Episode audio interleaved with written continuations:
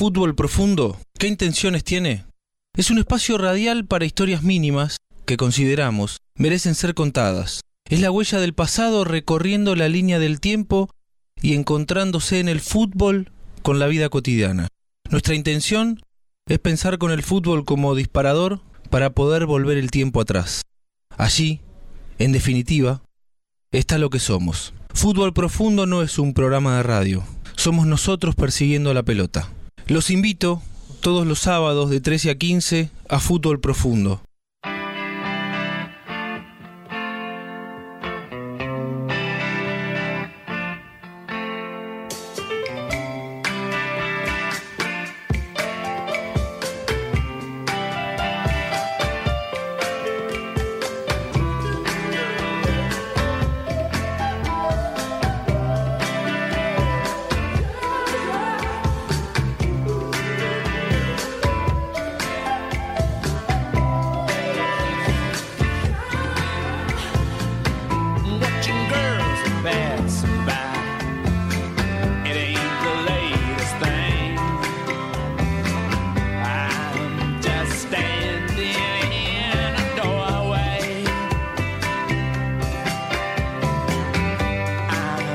Para nosotros es una obligación. En cada ocasión en la que abrimos la puerta de nuestro fútbol profundo de los sábados, lo primero que hacemos es agradecer. Hay un grupo muy grande de personas que con mucho esfuerzo nos apoyan para que podamos seguir persiguiendo la pelota, como cuando éramos pibes.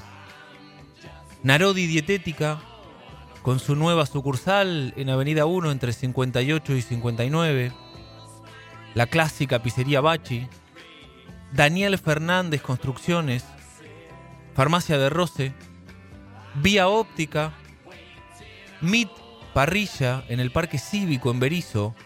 Pueden hacer reservas por WhatsApp al 221 602 7611. Laboratorios Plásticos, Sociedad Anónima, NOA, Patas de Cerdo y Ternera, el almacén de clásicos, la mejor opción para comer viernes y sábado por la noche en Villa Elisa. Arroba almacén de clásicos.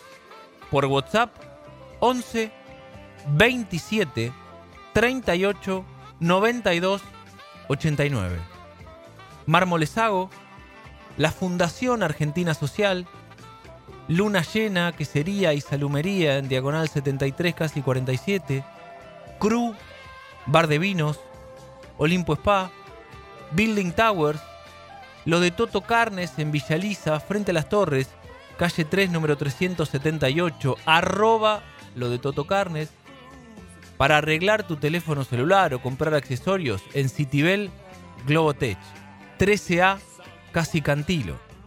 Ahora que juega la Libertadores, mi amigo Lucas está contento con Huracán.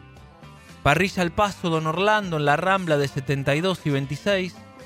El Bodegón Mediterráneo en 71 entre 16 y 17. Y Cervecería Cinco Sabios. Innovar para mejorar tu vida. Esa es nuestra búsqueda al diseñar un building. Porque en el deseo de crear no existen límites para alcanzar el punto que soñamos. Building, el punto más alto. www.buildingtower.com Hace siete años que River en este estadio no le puede ganar a Boca. Marcelo, Marcelo, Marcelo. Sí, sí. Se viene el saludo de Maradona con Ramón Díaz. Muy eufórico Ramón, ¿eh?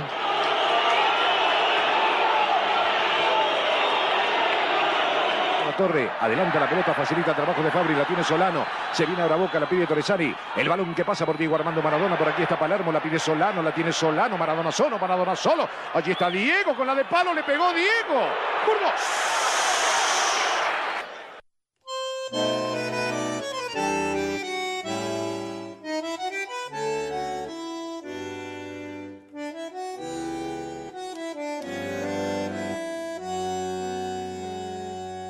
Es el sábado 25 de octubre de 1997. El Estadio Monumental explota. Termina el primer tiempo y River gana 1 a 0 con un gol de Berti. Diego Maradona es apenas una sombra de lo que fue. Lo sabe. Por eso, cuando llega al vestuario visitante, entre lágrimas, les dice a sus compañeros que no puede más, que no le respondan las piernas. Lo mira a Juan Román Riquelme, quien apenas tenía 19 años, y le dice que su momento, que su fútbol son el futuro. Nadie imaginaba que esa sería la última función como jugador profesional de Diego hace ya 25 años.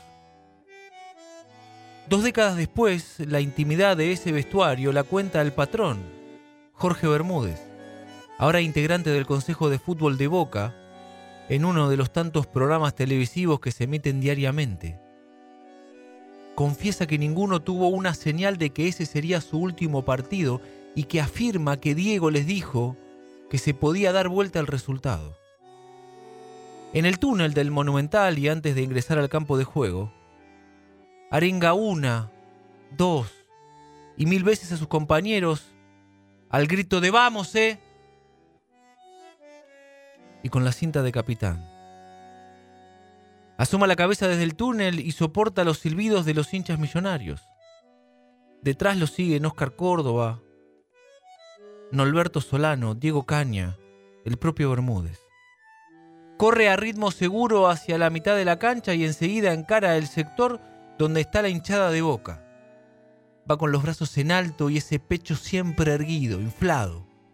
Se persigna y con una reverencia agradece el afecto de la gente y aplaude hasta rabiar. En la foto de ocasión, Diego se ubica arriba, el primero de la izquierda, al lado del Vasco Arrobarrena. Enseguida decide ponerle paños fríos a un superclásico como todos, muy caliente. Él, el genio del fútbol mundial, se encamina decidido y salta los carteles de publicidad hacia el banco de suplentes local donde está sentado, cual rey en su trono, Ramón Díaz, el técnico de River, ex compañero en la selección. El pelado, incómodo, apenas estira su mano. Diego no se desanima y también saluda a Omar Labruna y Héctor Pitarch, ayudante del técnico y profe. Miles de fotógrafos rodean a los protagonistas buscando la mejor imagen. Solo algunos lo logran. Un minuto antes del pitazo inicial de Horacio Elizondo, Diego se inclina sobre el césped del Monumental, se ajusta los cordones de los botines de la marca que usó en toda su carrera deportiva, primero el izquierdo y después el derecho, y a los, a los ocho segundos toca la primera pelota, de zurda, en una disputa con Leonardo Astrada. Es la primera de sus 26 intervenciones en todo el primer tiempo. En los primeros 45 minutos, el brillo inicial de Diego se apaga. Da 20 pases bien y 6 mal. Recibe una falta pero comete dos. Recupera una pelota pero pierde cuatro. Patea un tiro libre muy desviado. Y patea una sola vez al arco, de derecha. La pelota la agarra Germán Burgos. Después dirá que a los 35 minutos del primer tiempo le tiró el aductor derecho y por eso no saldrá a jugar la segunda etapa. Entran Juan Román Riquelme y Claudio Canigia. Además de Diego, sale Nelson Vivas. La lógica dirá que el pibe Riquelme ingresa para ocupar el lugar del dios. En la planilla oficial de la AFA queda registrado 20 por 14 y el 8 por el 10. El bambero, el bambino Veira arma línea de 3 y el equipo comienza a tener más juego y mejora su imagen. Como les había anticipado, los muchachos cumplen con la premonición de Diego y con goles de Torresani y Palermo se quedan con el superclásico. En el final y en medio de la celebración, Diego aparece por una pequeña puerta, se une a los festejos y regresa a los vestuarios para ducharse. Ahí se entera que le tocó el control antidoping. prometer campeonato. Se puede, se puede, se puede sentir el perfume del campeonato, pero todavía falta mucho. Ganarle a River era como tocar el cielo con las manos porque sabíamos de que en cada, en cada, en cada programa que había de fútbol, River nos pasaba por arriba. River, River era cuatro goles arriba nuestro. River era el mejor equipo de la Argentina. River era el que le iba a hacer, le iba a pintar la cara a boca. Bueno, ahora que le, que le ganamos, vamos a ver a ver qué dicen. Sobre todo porque fuiste muy respetuoso durante toda la semana, aclarando que River era mejor equipo que Boca. Sí, sí, sí. Lo que pasa es que, que así, como, así como somos respetuosos, hoy podemos decir de que, de que Boca le ganó muy bien a River. Diego dirá que el número 10, cada vez que sortean el control antidoping, lo tienen bajo la manga. Llevaba un mes sin jugar porque dio positivo en el control con argentinos, el 24 de agosto. La AFA dio a conocer la noticia recién el 29 de septiembre y por una medida de no innovar del juez Claudio Bonadío, pudo jugar el Superclásico. Sin embargo, tres días antes del partido, el martes 21 de octubre, confirman que el último control que se hace da negativo. Al otro día Diego aparece sorpresivamente en el entrenamiento. Se pone una remera blanca, unas calzas azules, saluda a todos y comienza a correr junto con el preparador físico. Antes de ir al control antidoping, habla con la prensa y se descarga, sin pelos en la lengua, como siempre. Defiende a Enzo Francescoli, quien no pudo jugar porque no se había recuperado de una lesión.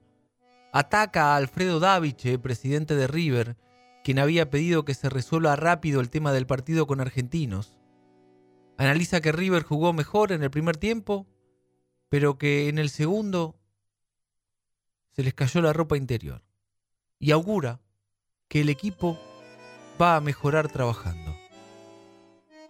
Diego estaba a cinco días de cumplir 37 años. Ya no jugará más. Vivirá otras mil vidas hasta su paso a la eternidad el 25 de noviembre del año 2020. Que estamos todos de la cabeza. La banda de los boteros. Muy contento, muy contento porque porque Boca logró logró la hazaña, ¿no? Lo que lo que parecía imposible ganarle a River lo logró lo logró en 45 minutos. Lo importante ahora no es que no que la- las alturas, viste, no, no, no, nos, no, nos- no nos mareen. Esto es lo que, lo que vamos a hablar durante la semana. Ahora, ahora habrá que, habrá que estar, estar más tranquilo que nunca. Contento porque, porque pude, ser de, de- pude ser de la partida, tengo otro clásico en el lomo y, y porque River hace un montón que no, que no nos gana. ¿Y el abrazo con Ramón Díaz? No, no fue un abrazo, fue, fue algo que veníamos comentando con Guillermo recién.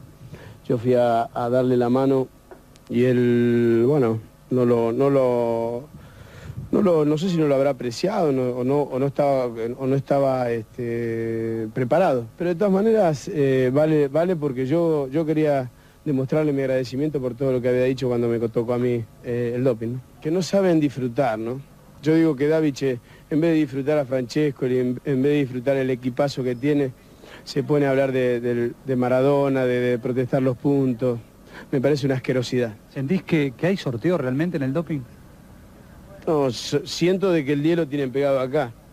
Esto, esto es lo que siento. De la cabeza, se mueve para acá, se mueve para allá. Esta es la banda maluca. Federico Bondurán, Fútbol Profundo.